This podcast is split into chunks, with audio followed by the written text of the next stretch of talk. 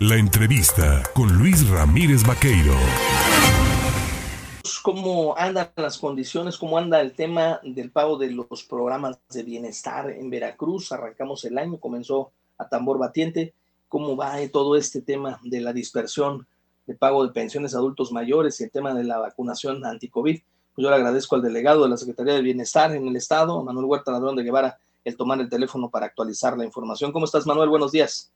Buenos días, Luis. Pues en efecto, muy contento porque tú bien lo describes, tambor batiente, pero eso se traduce en una mejoría y en una tranquilidad para mucha gente en Veracruz. Fíjate que ya estamos en el cierre, la etapa final del pago asistido de lo que ha sido el primer bimestre ya casi el pago bancarizado lo tenemos al 100 y estamos preparando inclusive ya el último tramo eh, que acompaña no solo el pago asistido, sino es la incorporación en febrero a partir de después del 5 de febrero y antes del 20 de los que se inscribieron todavía al final del año pasado, mes de noviembre y diciembre, y con eso el tema de las pensiones lo damos por eh, cubierto el primer bimestre y ya preparamos el siguiente bimestre para marzo.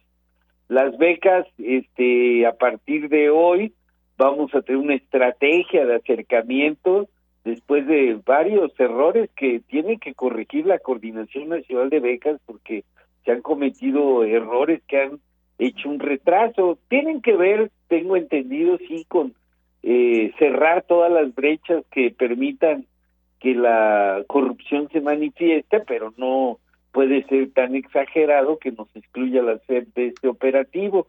Nosotros con los servidores de la nación nos hemos querido acercar a las escuelas, ellos han insistido en que los chavos se acerquen a las unidades de atención regional, pero esto es muy complejo, muy problemático, implica mucha movilidad de los jóvenes, se entiende el posicionamiento de ellos, pero hoy hemos logrado un acuerdo para regresar con más fuerza, acercarnos a ellos, a las escuelas, sobre todo las más lejanas, y acelerar el pago de becas.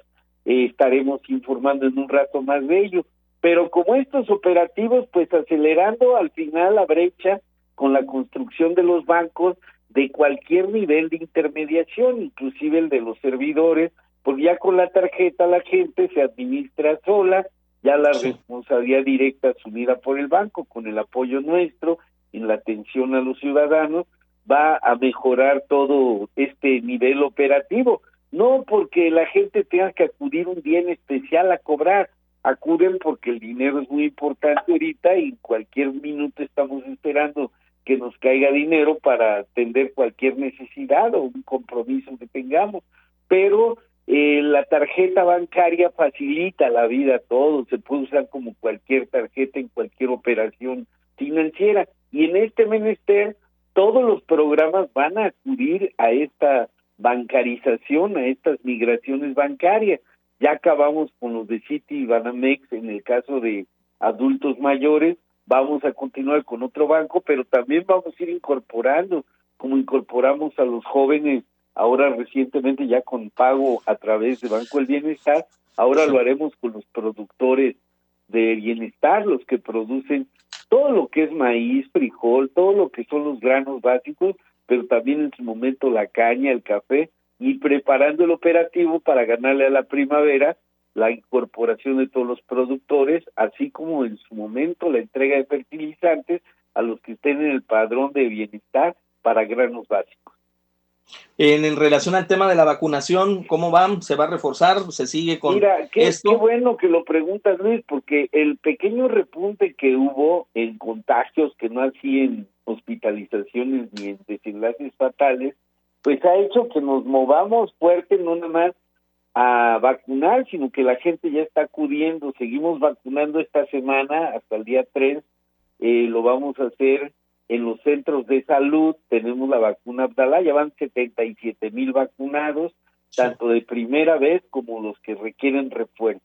Y además estamos preparando una logística con la SEP para ir a vacunar en las escuelas a las coberturas que faltaron de menores de entre 5 y 11 años.